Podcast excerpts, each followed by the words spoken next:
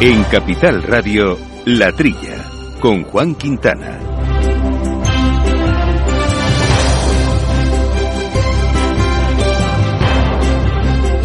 Muy buenos días, gente del campo, y buenos días, amigos del campo y de sus gentes. Bienvenidos aquí a esta horita, como todas las semanas, que compartimos con ustedes cuestiones, información y opinión sobre el sector agrario, sector agrícola, ganadero, temas agroambientales, en fin, consumo, también alimentación, que es clave y está muy vinculada a toda la cadena alimentaria, y que hacemos aquí con Juan Cañadas al mando de los controles eh, técnicos y compañeros de micrófono habituales. Eh, Jaume buenos días. Buenos días a todos.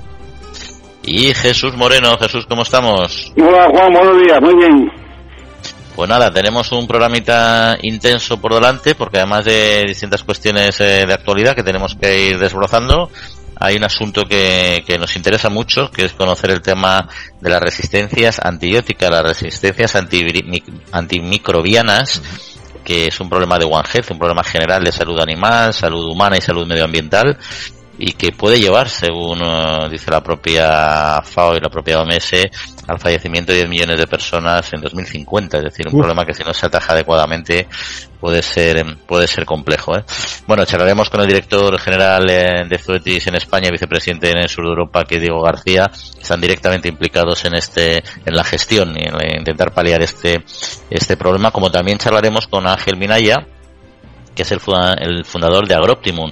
¿Y qué es lo que qué es lo que nos trae? Pues nos trae un sector que aquí es eh, súper relevante cada vez más, sobre todo en unas partes de, de España, como es eh, los pistachos, o sea, la nueva tecnología y el desarrollo eh, de este cultivo cada vez más más intenso que hace años, yo creo que hace unas décadas yo de pequeño ni, ni no había visto un pistacho en mi vida, no sé vosotros, no. pero y ahora ya es, está en todos nuestros platos y lo disfrutamos no solo como fruto seco, sino también como parte de distintas distintos menús y no, no, sí, eh, además eh, enhorabuena a los manchegos que han salido a adaptar varias hectáreas, varios cientos de hectáreas que han, han, quitado el viñedo y han puesto pistachos, ¿eh? un, un, cultivo de, de, éxito, ¿eh? además bastante remunerativo.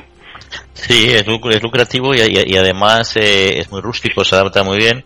Es verdad que ahora están mejorando mucho, yo creo que de eso de algo nos hablará Ángel, de lo que es la mejora genética, porque en este y en otros cultivos también los, climas, los cambios climáticos que se están produciendo y climatológicos hacen necesario también que las variedades se vayan adaptando. Y es un proceso, además, siempre decimos aquí, el de la mejora vegetal, eh, largo y costoso, ¿no? Y hay que hacerlo con una clara visión de futuro, ¿no?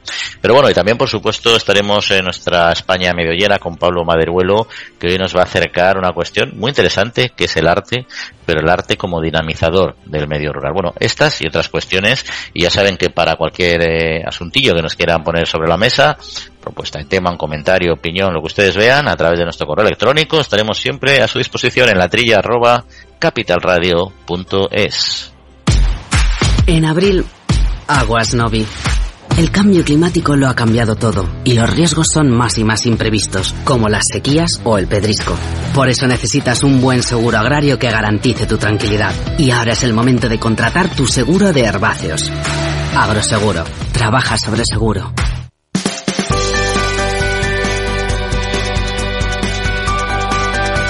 Bueno, pues si estáis listos, llame Jesús, podemos empezar eh, dando datos eh, de actualidad y analizándolos. Por ejemplo, el paro en agricultura que ha bajado algo, al menos en septiembre, un 2% con 99.843 desempleados. Exacto, y son el 25% menos que el septiembre del año pasado. Son 34.000 parados menos. Entre los extranjeros el paro agrícola cayó un 3,52 y un 33 anual. De ellos, 12.000 personas eran de fuera de la Unión Europea y 8.000 de países comunitarios. En términos generales, el paro se elevó en 19.000 personas, con lo cual el sector primario en este caso tiró para abajo del resto del paro que creció en este mes. Eh, bueno, ya sabéis, ya sabéis lo escéptico que soy yo con estas cifras del paro, sobre todo del paro agrícola, ¿no? No sé si están bien dados los datos. Eh, el Ministerio de Agricultura, Pesca y Alimentación eh, hace un, informe sobre los datos que mandan las autonomías, cada cual, ¿no? Donde todavía no sabemos bien porque no, no la, ministra de Trabajo y vicepresidenta del Gobierno no, no nos da las cifras del paro discontinuo. Sí, el otro día unos expertos sacaron 200.000 que no estaban trabajando discontinuos ahora mismo. Ya, bueno, ¿y cómo, cómo, se come eso? ¿Cómo, cómo, cómo, cómo, aceptamos estas cifras del paro si no sabemos los discontinuos que hay y, demás? El, paro agrícola ya sabemos cómo es, eh, se da mucho eh, está muy muy muy con las cosechas y es muy muy móvil pero móvil eh, rápidamente. Igual viene una nube y van al paro unos cuantos. Eh, qué decirte que es un, un, tema que bueno buen bienestar que den cifras pero yo yo sigo siendo escéptico sobre la realidad de estas cifras de paro. Sí, al final eh, es verdad que cuando entró este nuevo, esta nueva regulación distorsionó un poco la información y el análisis que se hacía de, estos datos. Al final lo único que uno puede hacer es ceñirse a las tendencias y hacer comparación de cómo evoluciona. Mm. Porque evidentemente con el paro discontinuo es, es, complicado saber realmente lo que tenemos, ¿no? Pero lo que sí que yo creo que es un hecho es que la población eh, activa está, está cayendo en general, desde luego en las últimas décadas un montón y eso es quizá uno de los argumentos que atribuye el sector para un dato que en cambio sí que es positivo eh, y es que los accidentes laborales están descendiendo en los últimos meses de forma pues bastante, bueno, cuanto menos significativa. En todo caso, con que desciendan algo ya siempre es una buena noticia. Hubo 17.000 casi accidentes laborales en este último año. Eh, hay que destacar que es un 2,3% menos que el mismo periodo del año 22. De ellos hubo 38 mortales, una caída del 38%. Claro, UGT asegura que estos números se relacionan con el nivel de actividad. Y tiene un paralelismo porque en la seguridad social, según UGT, el sector agrario acumula 12.000 personas menos en los siete primeros meses del año y esto se puede trasladar a los, a los eh, menos accidentes que ha habido, un 6% menos de accidentes. Sería más o menos un paralelismo. También dicen que hace falta aplicar mejores medidas de prevención y mejor formación. El índice se calcula dividiendo el total de accidentes mortales multiplicado por 100.000 en la media mensual. El año 2022 la incidencia fue del 14-24%. Eh, no, iba a decir que, que está bien que los sindicatos reivindiquen eh, eh, eh, medidas de, de, control y, que se forme a, la, más formación y demás, pero no no menciona nada sobre el cambio generacional. Si nos, si nos, si nos atenemos a, los datos, la, las muertes generalmente, y por desgracia, suelen ocurrir en personas muy mayores. Sí. Eh, con lo cual, Comisiones eh, Obreras decía que hay frecuentemente se ve autónomos y jubilados manejando tractores porque nadie quiere trabajar en ellas y lo tienen que hacer ellos cansados. Ah, bueno, pues que los sindicatos se muevan, pidan control, ¿vale? Lo, que tienen que pedir y, y, y, colaborar en un cambio generacional, que animen que animen a sus afiliados a que sigan en el campo. Eh, no, no, a ver si me, me, me, me entienden los, oyentes. Lo que tienen que hacer es, forzarse y trabajar sobre el cambio generacional y, no permitir que un señor con 80 años lleve un trastorno. Y luego también hay que tener en cuenta un dato ahí que es eh, significativo porque estamos hablando de cómo ha crecido, cómo ha evolucionado respecto al año anterior, pero hay, hay que recordar que en 2022 subió el indicador de, de muertes, de fallecimientos en accidentes en el sector primario hasta un, un 83%, pero en ese, igual que, que comentábamos antes, que hay que tener cuidado con los datos, no olvidemos que hablamos del sector primario y que en el sector primario está la pesca y que precisamente en 2022 eh, se produjo el accidente del Vila de Pitancho en las costas canadienses, recordaréis que costó la vida a 21 marineros españoles, es decir, que ahí en 22 creció mucho esta ratio precisamente por esta triste noticia, ¿no? claro. al final estamos comparando siempre también sector primario, no, no, no es solo agricultura. Y sí, lo, que sí noto yo en el, sector, en, mi sector, vamos, en el sector que yo domino, el de las bodegas, eh, ha habido dos muertes en, en Álava recientemente, cosa poco habitual, ¿eh? Eh cada vez hay, hay, o sea, afortunadamente ya, ya casi no existen eh, muertes en las bodegas por inhalación de CO2, ¿no? Ese, un despiste, un tal, hoy las bodegas cuentan con, con medios para que no exista ese problema de, CO2.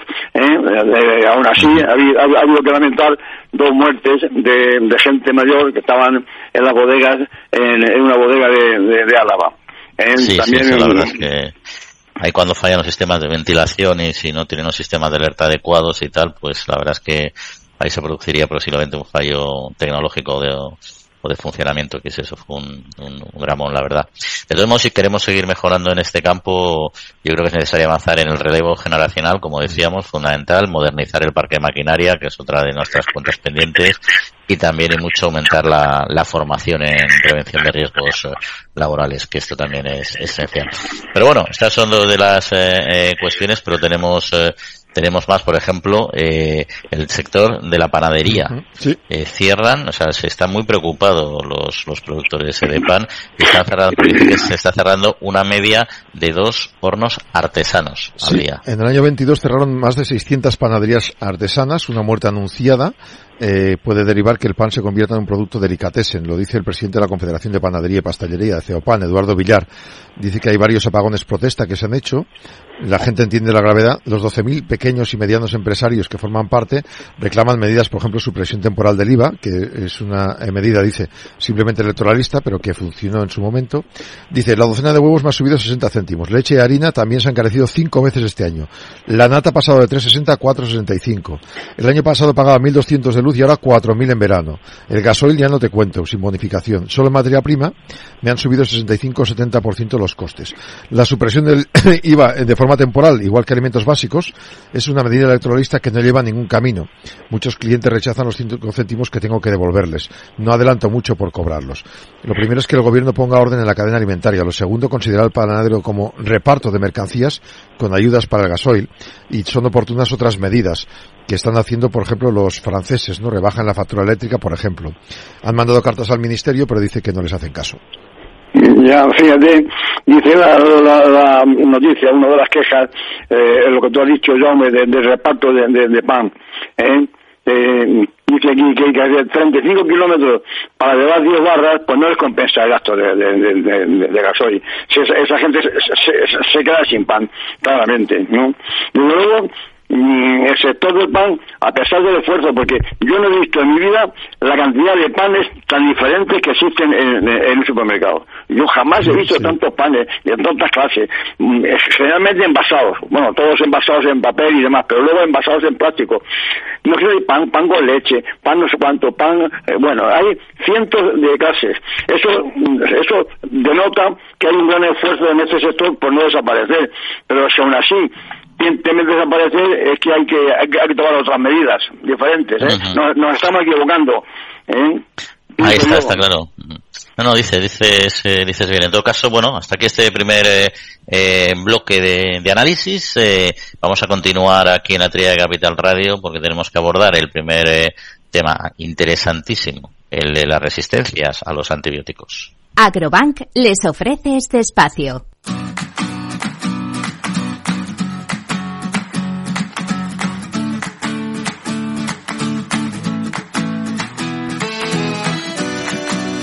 Pues el pasado 4 de octubre se celebró en la sede de la Confederación Empresarial Española en Madrid el tercer coloquio Zoetis COE One Health centrado en esta ocasión en las resistencias antimicrobianas y ya saben que es uno de los grandes retos de la salud entendida de forma global como un todo, la salud humana, la salud animal y la salud eh, medioambiental. Y de esta cuestión queremos charlar con don Diego García, que es director general y vicepresidente de Zoetis en la zona sur de Europa. Diego, muy buenos días.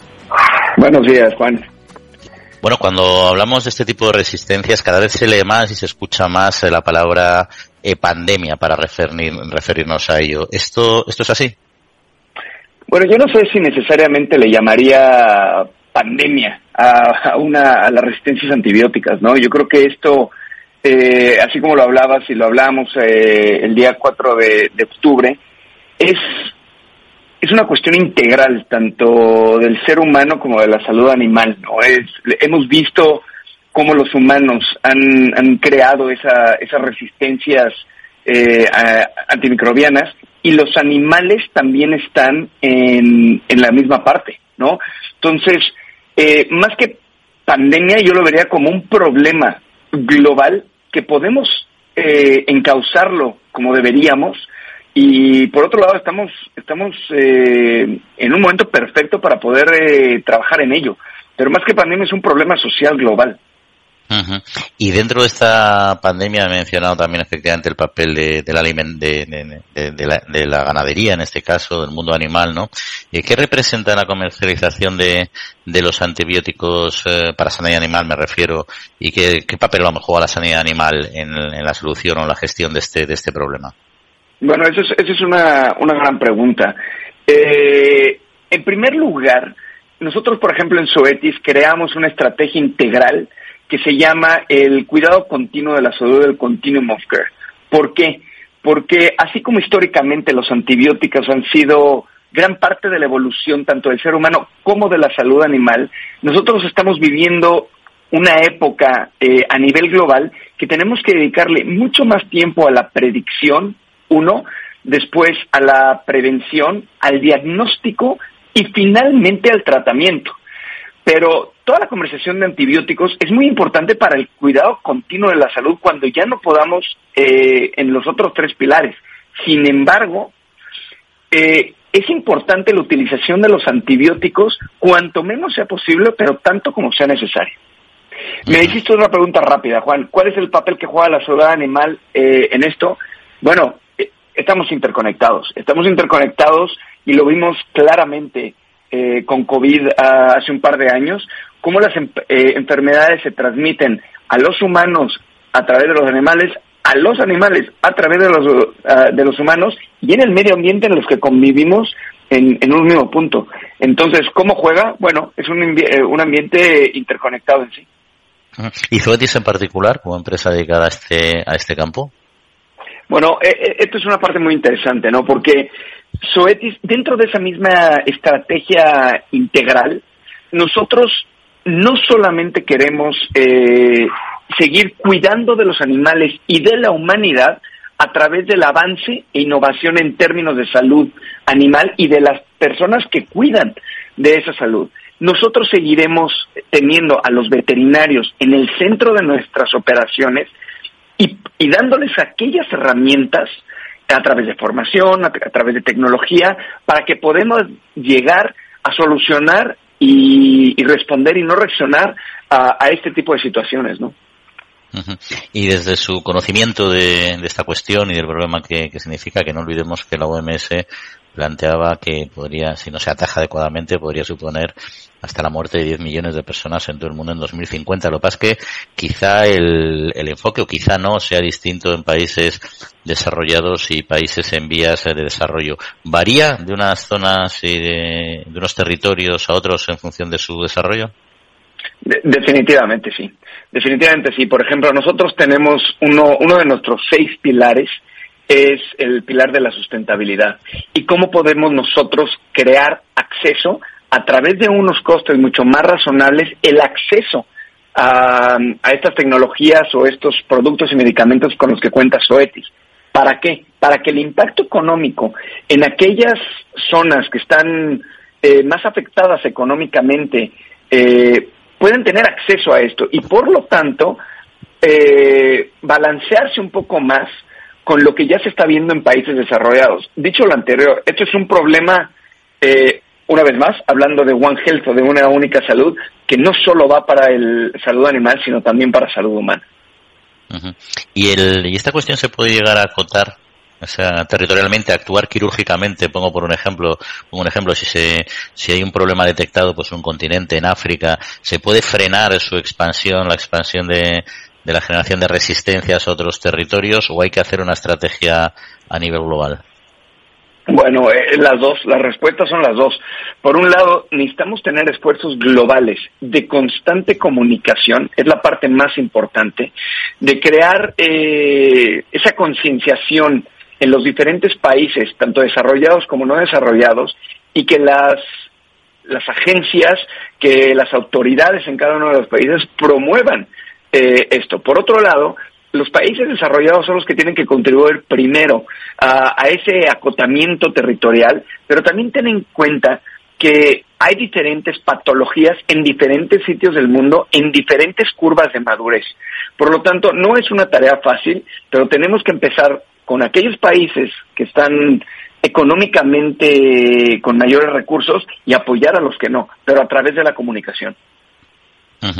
Y en, su opinión, eh, ya no solo la parte ganadera, que digamos su especialidad, pero dentro de lo que es su participación en este gran debate One Health, la, la, la población no solo la especializada, sino también la población en su conjunto, es consciente de este problema y sobre todo actúa en consecuencia en la población en general y también los, los veterinarios, los ganaderos y la gente directamente vinculada en la parte animal.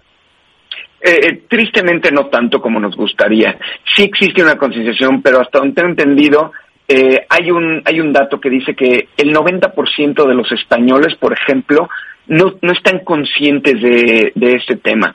Entonces, ¿qué, qué es lo que nos, nos este, compromete a nosotros como empresas globales? Eh, es justo eso, es justamente crear esa conciencia en, en, la gente y por tanto, eh, un poco hablando de lo que hemos hecho en las últimas veces, eh, hemos dado dos conferencias, dos coloquios de One Health este año, dimos otros dos de One Health el año pasado y hemos tratado desde el punto de vista SOETIS con diferentes organizaciones, universidades, la COE, etcétera, traer a esos, este, ahora sí que grandes jugadores para que nos ayuden a tratar de llegar a más personas y crear eh, ese awareness o esa concienciación eh, en más personas, ¿no? Sí, que al final, como siempre, las, la, la, la, función de la comunicación es, es, esencial para trasladar esos, esos mensajes, esa generación de conciencia que, que mencionabas, ¿no? Eso es importante, sin duda, la comunicación eh, y también lo es eh, la regulación, ¿no? La legislación actual eh, sobre la comercialización y distribución es, eh, en su opinión, es suficiente o quedan quedan pasos eh, que hay que dar todavía? Como todo, siempre hay áreas de oportunidad y, y efectivamente quedan quedan pasos. Ahora, dicho lo anterior, estamos dando pasos acelerados.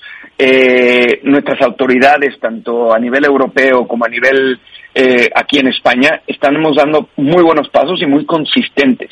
Ahora, cada vez saldrán más y tendremos que seguir este ayudándonos eh, entre nosotros a poder crear esa, esa cultura, ¿no? Y hablabas de la comunicación un poco, a mí me gustaría recalcar el, el uso, por ejemplo, no, no solamente a través de la legislación, sino a través de la comunicación de, de las tecnologías. Y las tecnologías, si no nos adaptamos, eh, es, es, va a ser una gran barrera para poder eh, lograr con nuestro objetivo, ¿no? Y ya para, para terminar, Diego, en, eh, hablábamos de, la legislación, eh, mencionaba el esfuerzo conjunto que se está haciendo desde los, desde los distintos eh, estamentos. Eh, hay, un plan, hay un plan nacional de resistencia a antibióticos, el PRAN, que entiendo está trabajando en esta línea y como indica, no está contribuyendo y realmente de una manera eficaz a paliar este problema. Yo creo que sí, yo creo que sí, y una parte muy interesante del PRAN es que está trayendo a los mayores jugadores en este tema, como también son los laboratorios, y nos están ayudando y nosotros a ellos a que seamos punta de lanza para poder crear ese plan nacional eh, de resistencia antimicrobiana a través de legislaciones, registros, eh, ayudándonos a crear esa concienciación, como dije antes, de predicción, de prevención, y, creo que es un esfuerzo, la verdad, muy bonito que estamos teniendo conjuntamente para solventar este problema. Entonces, la respuesta es, sí, pero como siempre, áreas de oportunidad y trabajaremos este, codo a codo en, en, en lograrlo. Pues esperemos que se siga avanzando en esta línea porque es un tema serio, sin duda. Una pandemia, quizá no como bien resaltabas, pero desde luego un problema que si no se ataja adecuadamente de forma global, pues puede suponer un gran lastre para la sociedad en un futuro. Diego García, director general y vicepresidente también de, de COTIS en el sur de Europa, muchas gracias por atender nuestra llamada y por acercarnos la realidad de, esta, de este problema de las resistencias antibióticas. Muchas gracias. Muchas gracias, un placer. Agrobank les ha ofrecido este espacio.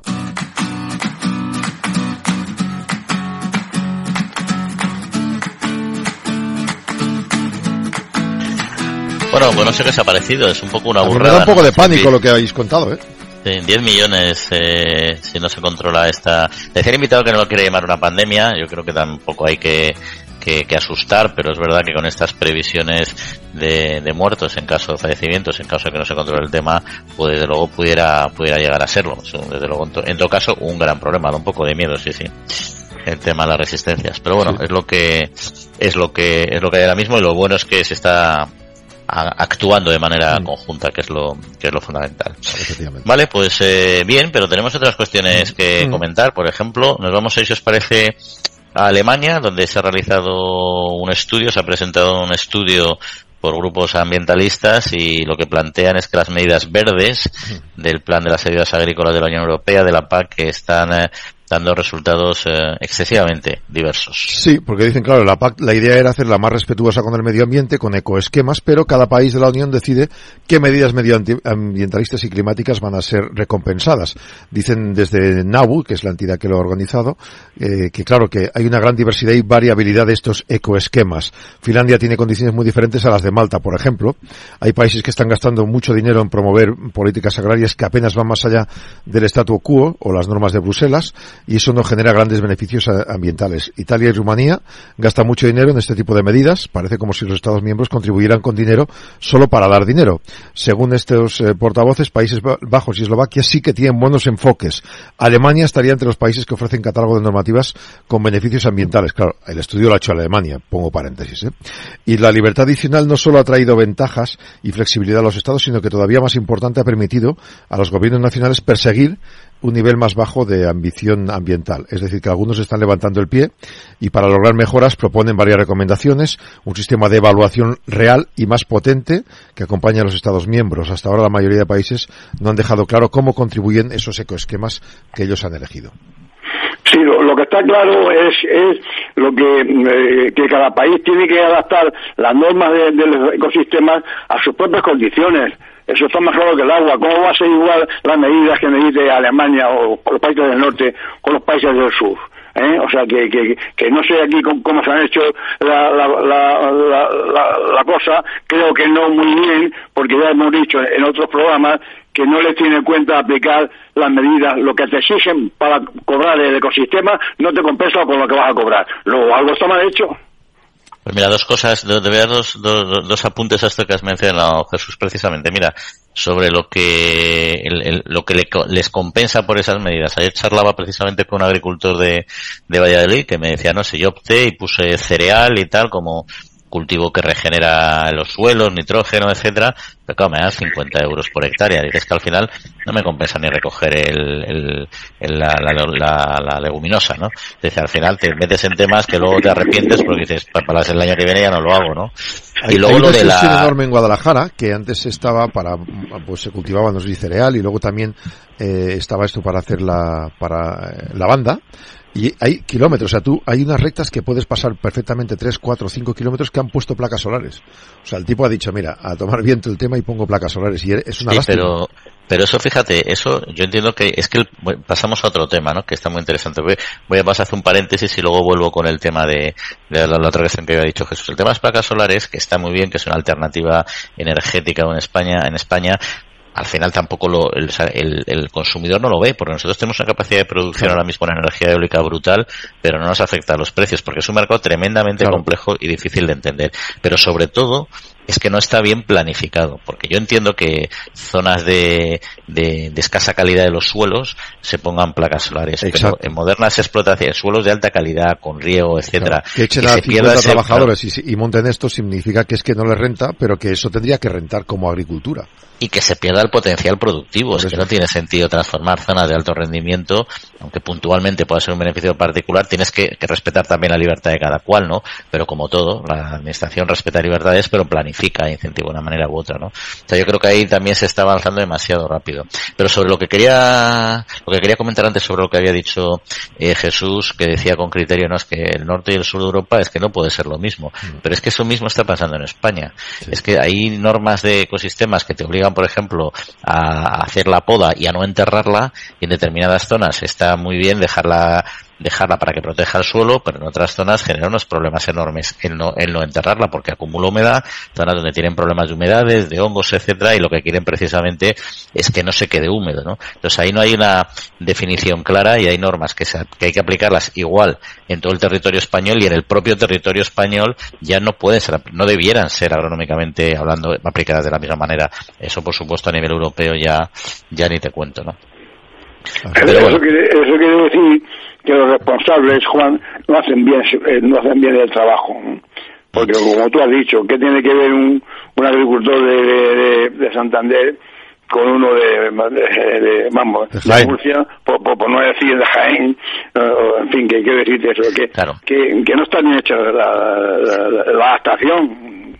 Aunque cultiven lo mismo, el impacto y la gestión medioambiental del cultivo es muy diferente de, de una explotación de, del norte de Aragón, por ejemplo, que de sur de Andalucía y de viñedo de cualquier otra. ¿vale?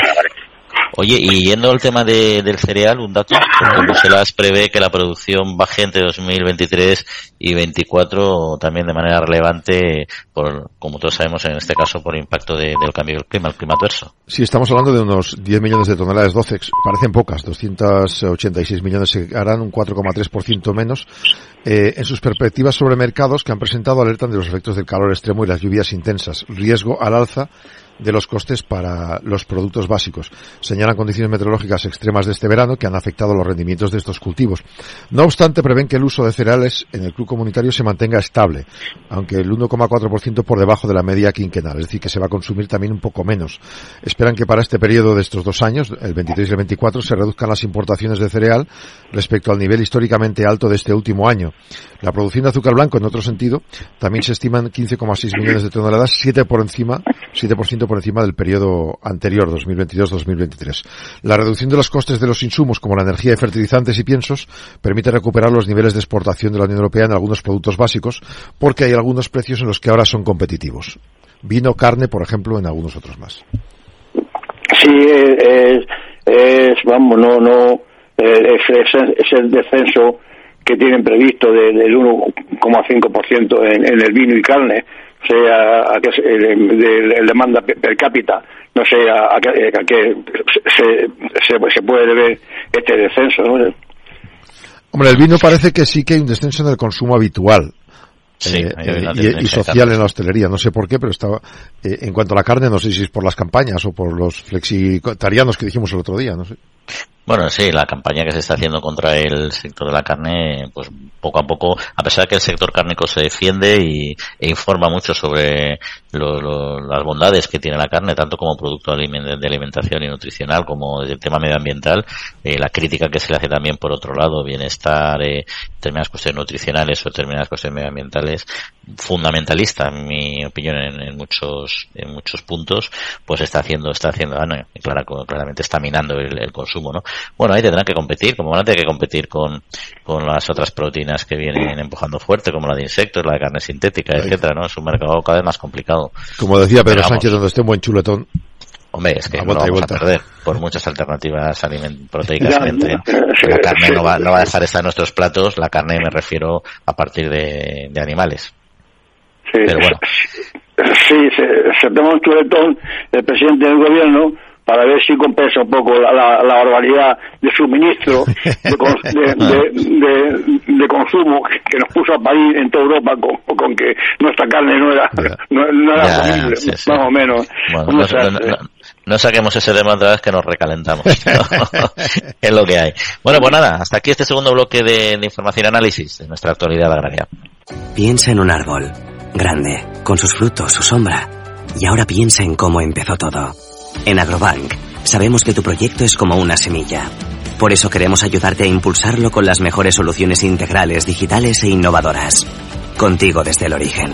Agrobank. Infórmate en caixabank.es.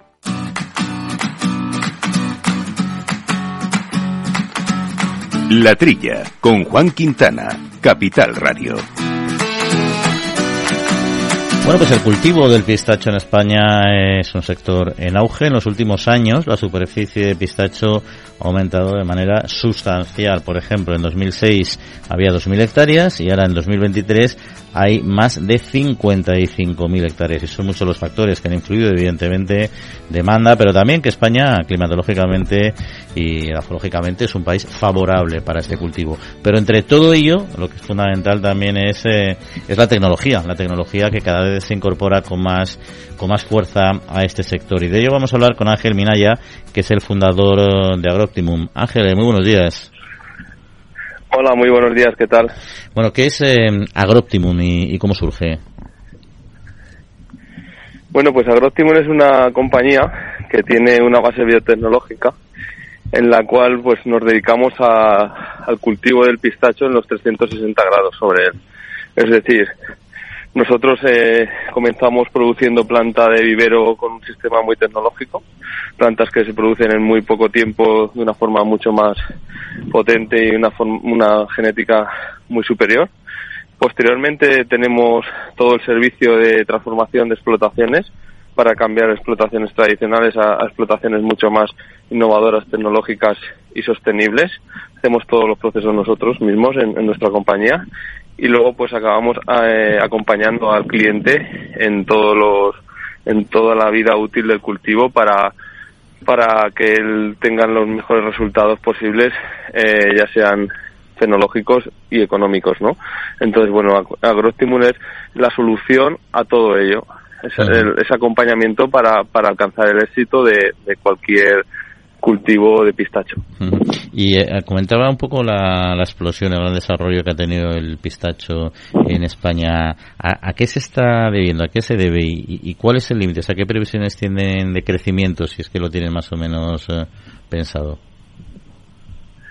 Bueno, pues eh, se debe a distintos factores, sobre todo el cultivo del pistacho comenzó hace unos años mm, como un oportunismo a, un negocio que parecía que tenía mucho mucho mucho beneficio en, en, el, en el proceso de, producción pero todo esto estaba hecho de una forma muy tradicional y muy poco profesional. Entonces desde hace como unos 3, 4 años hacia aquí todo esto ha cambiado. Nosotros eh, estamos eh, trabajando con el cambio estamos aportando mucho a nivel nacional en este en esta transformación porque al final el cultivo se está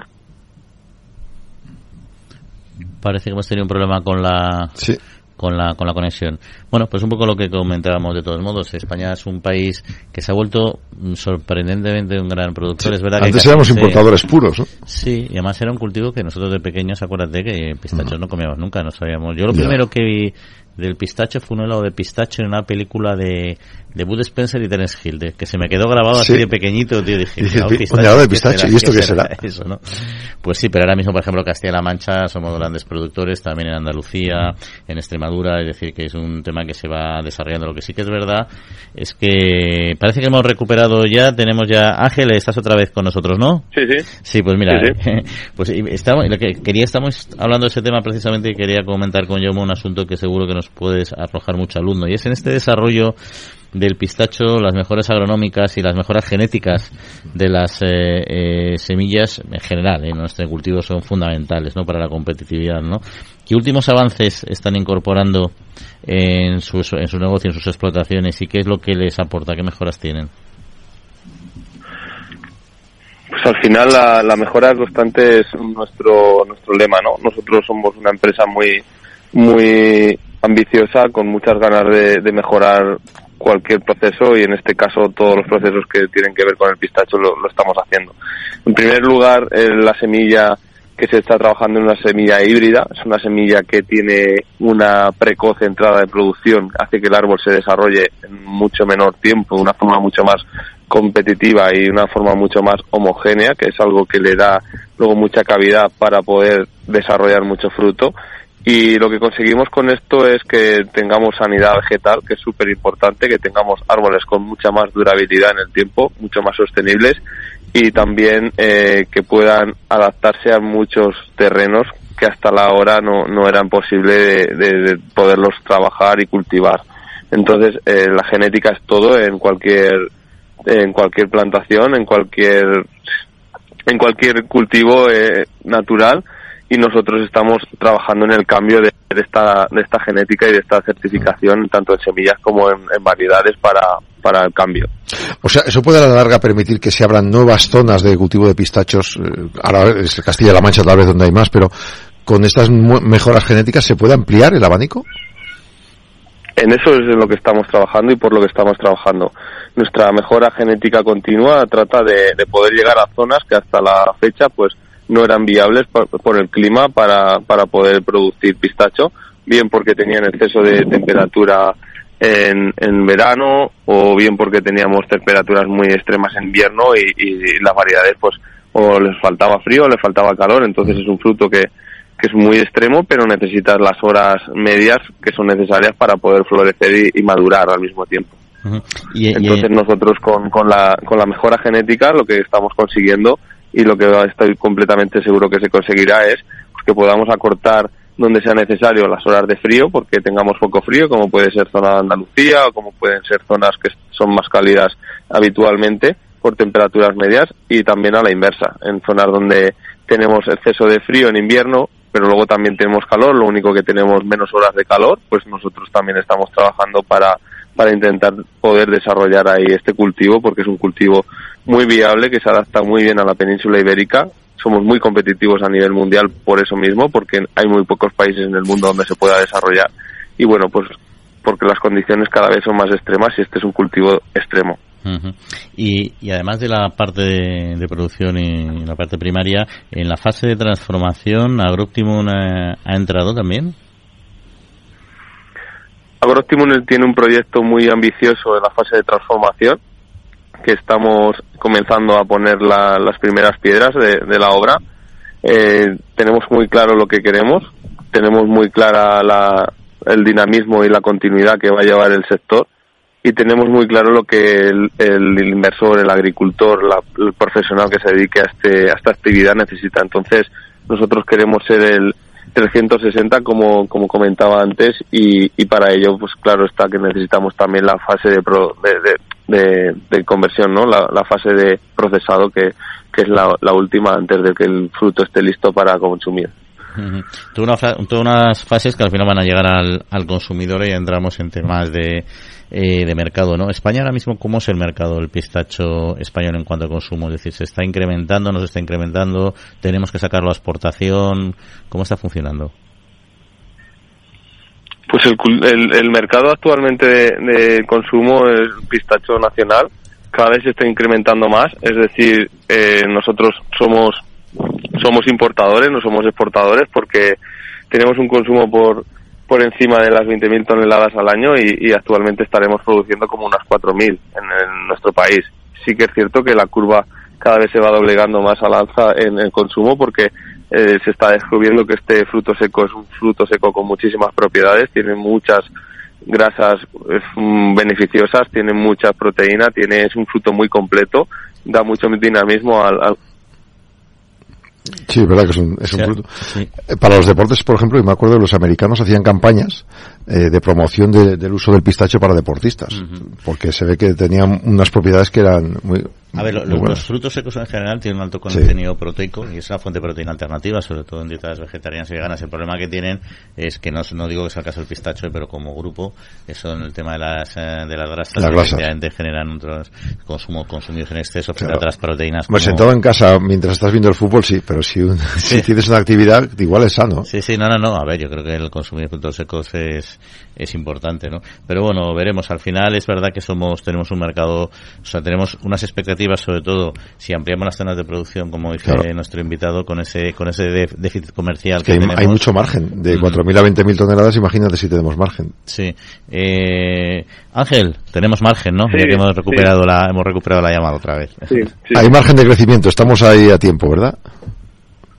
Claro, hay muchísimo margen de crecimiento, hay muchísimo recorrido y a partir de, el punto de partida ¿no? en España Europa es un gran consumidor y un gran importador de fruto de, de los países más, más potentes productor, hablando en producciones. Entonces, el recorrido es brutal porque tenemos el clima y en Europa no hay ningún país que puedan cultivar este cultivo de una forma escalada, ¿no? Entonces creo que hay mucho por desarrollar, mucho por, por fomentar y mucho por crecer. Pues nada, deseamos que sigan eh, con esos desarrollos tecnológicos y que permitan expandir todavía más este cultivo en nuestro mercado. Ángel Minaya, fundador de AgroOptimum. Pues muchas gracias por atender esta llamada. Un saludo. Muchas gracias. Muchas gracias a todos. Un saludo.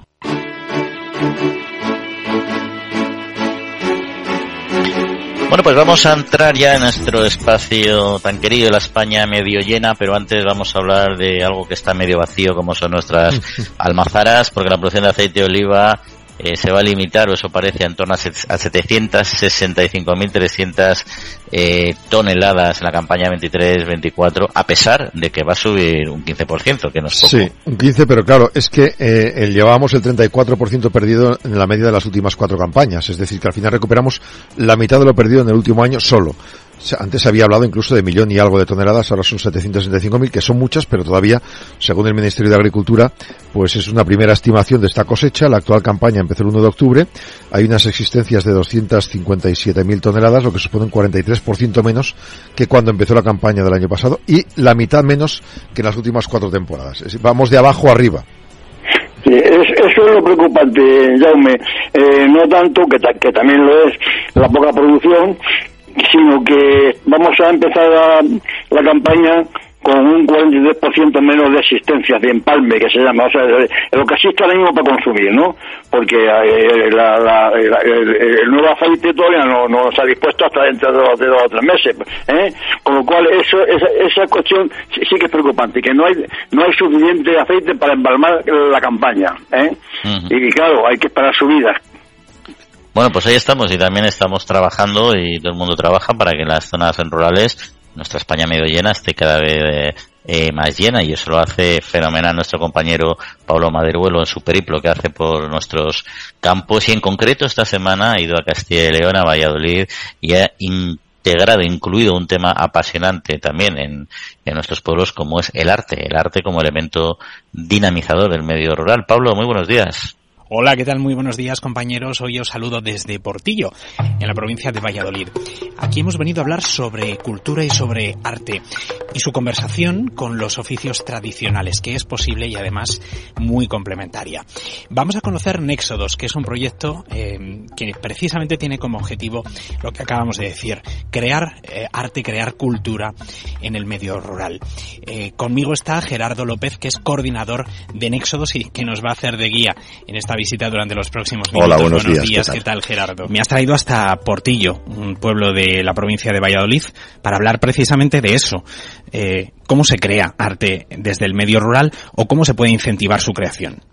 Bueno, nosotros desde el colectivo Néxodos eh, creemos que mm, la cultura popular, la cultura rural, tiene mucho que aportar a la, a la, a la escena eh, cultural contemporánea. Entonces, partiendo de esa idea, pues lo que planteamos son proyectos en los que combinamos el lenguaje contemporáneo de las distintas artes, artes plásticas, audiovisuales, creación sonora, con eh, los saberes tradicionales, como puede ser en el caso de Portillo la alfarería o como en el caso de San Román de Candamo en Asturias, que también desarrollamos proyectos allí, pues eh, la, la propia cultura popular, la propia cultura rural. Nosotros como colectivo somos 18 personas vinculadas al, al mundo de la cultura que apostamos por eso, por crear desde, no tanto llevar la cultura o, generar propuestas que luego se puedan eh, disfrutar en los pueblos, sino que desde el propio pueblo, desde el propio tejido, desde el territorio, se genere esa propuesta cultural que luego tenga eh, repercusión más allá de, del propio marco del pueblo, ¿no? Y entonces, bueno, pues partiendo de esa, de esa idea, desarrollamos proyectos en San Román de Candamo, Asturias, en eh, la provincia de Palencia, en, en, el pueblo de mm, Monzón de Campos, que tenemos un espacio permanente que es el antiguo matadero del pueblo rehabilitado y que nosotros gestionamos desde el punto de vista cultural y aquí en Portillo que se ha generado un proyecto que se llama Rehacer desde del que luego hablaremos que tiene que ver con el eh, recuperar ese saber popular de la alfarería y, y actualizarlo, ¿no? Y aportar, eh, pues eso, lenguaje contemporáneo al, al saber popular. Y luego también tenemos un sello discográfico que se llama Vestíbulo, en el que recogemos, eh, pues, propuestas de creación sonora contemporánea. Esa es un poco eh, la línea de trabajo, los cuatro, las cuatro patas del colectivo y bueno, pues vamos desarrollando proyectos. Llevamos ya siete años trabajando en estos ámbitos rurales y en las periferias, no solo desde el punto de vista geográfico, sino también desde el punto de vista conceptual. Es decir, tratamos de llevar al lenguaje contemporáneo temas, asuntos o preocupaciones que normalmente son ajenas a esa, a ese discurso. Te voy a pedir, Gerardo, que me acompañes, que seas mi guía y el guía de todos los que nos escuchan en este recorrido que vamos a hacer para conocer uno de los proyectos de los que acabas de hablar, eh, que es el que nos va a contar eh, Bettina Heiselman, que es la coordinadora de esta actividad. Preséntame a Bettina. Hola, Bettina, buenos días. Hola, ¿qué tal? Y cuéntame qué es lo que vamos a ver. Bueno, ella es eh, Betina, que es la coordinadora precisamente de Rehacer. Betina es artista eh, y además eh, trabaja eh, o vive en este en este territorio, en este pueblo. Tiene aquí su taller. Nosotros eh, todos los proyectos que desarrollamos los desarrollamos en territorios en los que tenemos raíces. No creemos en la en llegar como ovnis a lugares en los que no nos conocen ni conocemos. Entonces, en San Román de Candamo, por ejemplo, es mi pueblo, pues eh, ahí tenemos una raíz clara. Aquí en, en Portillo la raíz viene a través de, de Betina, que tiene aquí su taller desde hace ya unos cuantos años, ocho, años, y, y que ha generado una conexión con los alfareros, que es lo que nos ha permitido plantear esta reflexión. Lo que vamos a ver son eh, el resultado de la residencia de seis artistas contemporáneos en los seis alfares que están funcionando y bueno, mejor Betina nos lo puede explicar. Betina, eh, primero háblame de ti, son ocho años aquí en Portillo, nos decía eh, Gerardo, haciendo qué tipo de arte. Bueno, yo soy multidisciplinar y la verdad es que me enamoro de cualquier nueva técnica que, que conozco. Empecé con vidrio, también a través de la, bueno, eh, no lo hemos comentado antes que el proyecto de Rehacer es un proyecto eh, en el que cooperamos con eh, los alfareros, o sea, la Asociación de Alfareros de Portillo y también con la escuela o la, el Centro de Artesanía de Castilla y León. Eh, entonces yo, eh, en realidad, conocí Portillo a través de esta escuela y empecé trabajando con vidrio y luego me he pasado también a la porcelana y ahora, bueno, incluso nos hemos comprado un horno y, quiero meterme en serio en la cerámica porque es un mundo apasionante, ¿no? Que hemos conocido muy de cerca a través de los alfareros. Háblame de estas residencias. Son seis alfareros con seis artistas eh, que han convivido durante un periodo de tiempo, durante unos días y han trabajado conjuntamente eh, para llegar a dónde y de qué manera. Bueno, nosotros, eh, el planteamiento, bueno, son seis alfares, pero hay más alfareros. O sea, en, en tres alfares pues trabajan eh, dos personas o tres. Eh, el planteamiento es muy abierto, primero pues que, da, eh, que se conozcan, eh, que vengan, hacemos una reunión, la hicimos en primavera, vinieron los artistas para conocer los alfares y ver un poco cómo, pues cómo trabajan, cómo son las alfarerías. Y luego pues eh, entre todos hablamos y vemos eh, dónde podría encajar el proyecto de cada uno, lo que es pues, las ideas que surgen de, esa primera visita. Y entonces a partir de ahí pues es muy abierto porque todo el mundo pues tiene que encajar también sus horarios, los alfareros tienen una vida muy dura y muy eh, bueno, muy clasificada en los horarios y entonces ellos se ponen de acuerdo cuándo pueden venir, cuándo pueden estar. Entonces, algunos artistas eh, han trabajado muy, vengo mañana, estoy dos días, me voy, otros se han quedado una semana, entonces eh, cada uno ha trabajado de manera distinta y los resultados también son muy distintos, ¿no? Desde un punto de vista de eh, realmente entre los dos, como la primera pieza que vimos de Beatriz, de, de trabajar juntos las piezas o o trabajar sobre la teoría de cuáles son la, las de dónde la, o sea las piezas tradicionales cuáles son cómo las podemos desarrollar para que bueno pues un artista ha querido como hacer esculturas con ellas o sea cada uno plantea un, un punto de vista distinto pero siempre es como abrir un, un nuevo melón, ¿no? Que na, eh, ni el alfarero ni el artista sabe hasta dónde vamos a llegar, ¿no? ¿Cuál va a ser el resultado? Gerardo, ¿dónde estamos ahora? Bueno, pues estamos en el taller de alfarería de Andrés Pérez y estamos eh, con el alfarero Andrés. Hola, buenos días. buenos días. Y con Beatriz Castela, la artista que interviene en este alfar. Hola, buenos días. Eh, Andrés, ¿cuántos años dedicado a la alfarería? Pues, como he dicho antes, unos 50, más o menos, ya para jubilarme. Quiero decirte que ya es mucho tiempo. 50 años, eh, decías que quizá el año que viene ya te jubiles. Sí, claro, es que ya tenía que haber estado jubilado ya, pero he alargado un año más. Ha, ha, cambiado mucho en ese sentido. Portillo era un lugar donde había decenas de talleres de alfareros. Había, sí, 50 talleres o 60 talleres hace eh, 50 años y ahora estamos en 6. Uh -huh. Y con muchos problemas porque no hay, no hay relevo, pero ningún taller. El relevo generacional es uno de los grandes problemas, ¿no? A los que os enfrentáis. El problema que hay ahora, eh, porque los chicos no, no se dedican a esto, no quieren aprender este oficio y, y no hay, no hay relevo. En cambio hay demanda, eh, hay, mucha gente que os pide cosas. Sí, es verdad que hay trabajo, pero yo tengo dos hijos y eh, el chico que vive con nosotros eh, termina los viernes de trabajar y se olvida de todo el tema. Y aquí estás viernes, sábado, domingo y estás cualquier día y a cualquier hora. Y ese es uno de los problemas también. Andrés, eh, gracias a Nexodos has tenido una experiencia eh, diferente, ¿no? Que ha sido convivir eh, con Bea y trabajar juntos de una forma diferente a la habitual. ¿Cómo ha sido y cuánto tiempo habéis convivido? Bueno, hemos estado dos o tres días, ¿no? Entre unos y otros, ¿no? Y el verano ha sido muy buena, una experiencia muy positiva. Bea, ¿qué es lo que habéis hecho aquí? ¿Qué es lo que le planteaste a Andrés? Eh, bueno, pues em, en realidad lo que estuvimos viendo era que, que, para poder hilar bien también este trabajo que hemos estado haciendo entre los dos eh, con el con el con Éxodos, con el proyecto Rehacer de Éxodos, em, lo que queríamos hacer sobre todo era poner en valor el trabajo que se hace desde desde las alfarerías, no, darlo a conocer, que yo creo que también nos sucede mucho desde el arte contemporáneo es algo que desde fuera se subestima mucho, ¿no? Ese, ese trabajo parece, yo por ejemplo cuando he estado viendo a Andrés trabajar aquí, pues la sensación es de que lo hace todo muy fácil, de que es una cosa muy espontánea y sin embargo eso es posible únicamente porque, bueno, pues tiene toda una trayectoria, como él contaba, de vida detrás, ¿no? De, de haber estado, eh, de vida profesional, ¿no? Por así decirlo.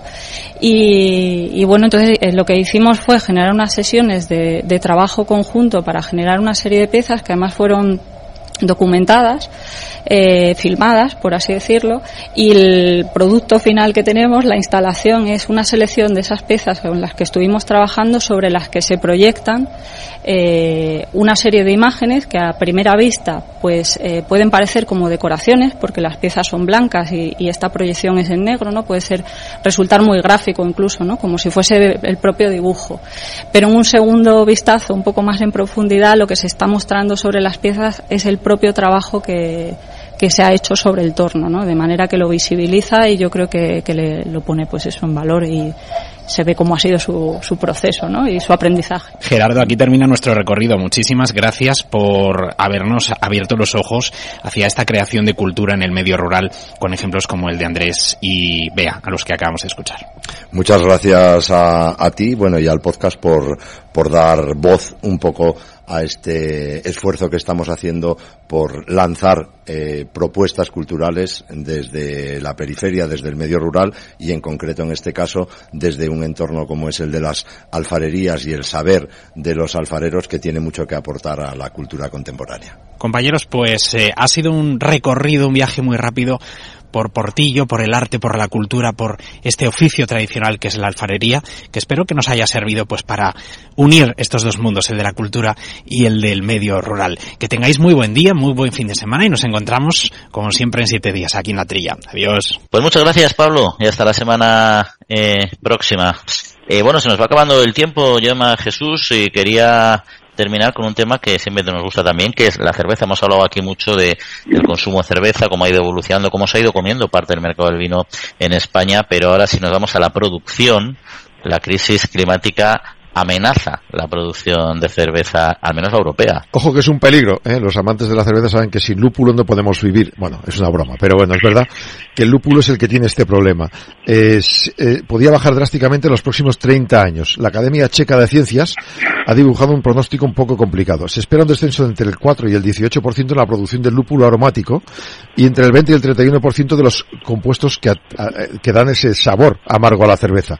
Entonces hay países donde, como España donde podíamos bajar hasta el 35% en la producción de lúpulo en solo un par de décadas. También Alemania y Eslovenia. De esa manera ya se está perdiendo ahora mismo la productividad derivada de esta crisis climática. La producción ha disminuido en 0,2 toneladas por hectárea y año.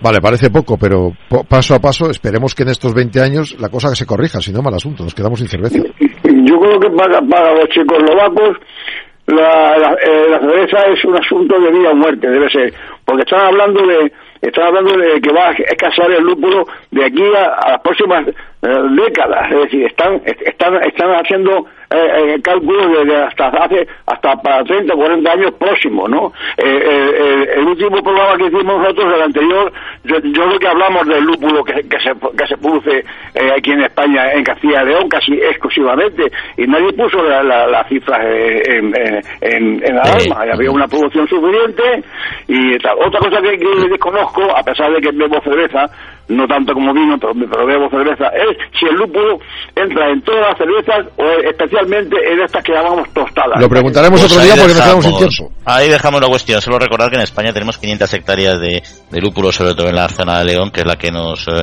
abastece y pasó un problema serio con los con los hongos. Pero bueno, nos despedimos. Agradecemos a Juan Acaña, los mando los controles técnicos, Jesús, eh, eh, Jaume, hasta la semana próxima. Feliz semana a todos. Bueno, igualmente, adiós a todos. Y a todos ustedes que disfruten, que pasen buena semanita y en siete días volvemos a estar con ustedes. Cuídense.